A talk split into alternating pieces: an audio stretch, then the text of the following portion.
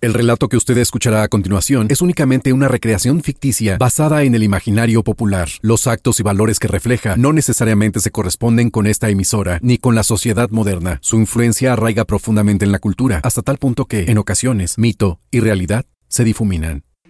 Mitos y leyendas de Jalapa.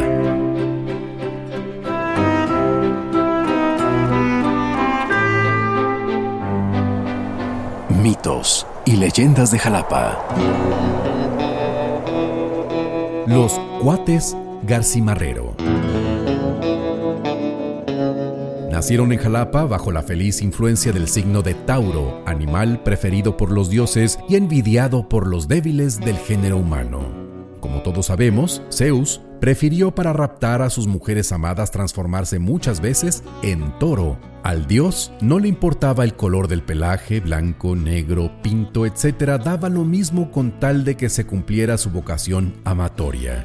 Los cuates tuvieron la suerte de recibir la benéfica parte del signo, fuertes, saludables, de mítica voz para burlas, chistes e ironías de los jalapeños. Desde su aparición por el mundo, estos simpáticos hermanitos poseyeron la fortuna de protagonizar un destino bastante garcimarqueano. Juanote recordaba muchos, muchos años después que a él le tocó cargar a la apurada madre en una silla ajustada en su mecapal, que gracias a sus zancadas el parto no ocurrió en la calle. Así, Magno y Benjamín llegaron a Jalapa para transcurrir desde entonces épocas agitadas, entretenidas y mágicas. Porque sus padres debieron vivir en Jalacingo cuando los cuates eran muy pequeños. Estos quedaron al cuidado de unas tías muy creyentes, devotas, de buenas costumbres y conciencias. Sin embargo, una de ellas, la tía Pancha, al parecer dadora de una rama importante en la personalidad de los futuros Garcimarrero, desarrollaba estrategias para convencer totalmente a la vecindad de los poderes sanativos de sus sobrinos. Por ello, vendía los infantiles orines para curar torceduras y otras enfermedades, Tanta fama lograron los cuates por sus habilidades milagrosas que hasta tenían unos bastones para localizar los objetos perdidos.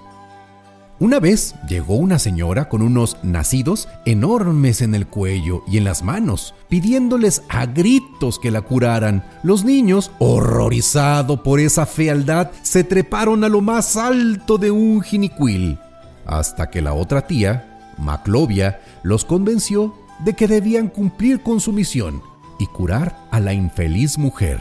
Ellos la ensalivaron, pero no se sabe a ciencia cierta si lograron la curación. Lo que sí es que la mujer les regaló un guajolote en agradecimiento.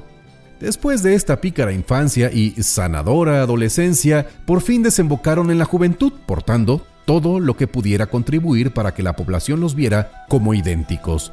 Trajes, gestos, tics, ademanes, timbre de voz, inclinaciones, entre otras similitudes.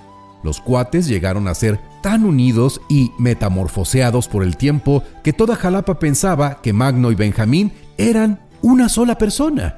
Pero el hechizo se rompió cuando Benjamín a los 23 años se casó, dejando a Magno con el profundo sentimiento de desolación que otorga al principio el divorcio. Escritores, músicos, cantantes, cuentachistes, chismes mal pensados, calaveras en los dos sentidos, eran los cuates Garcimarrero.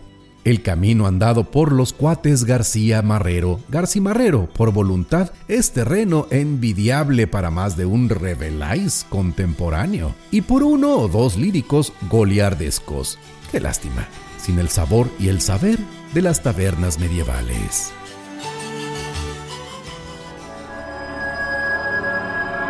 Mitos y leyendas de Jalapa.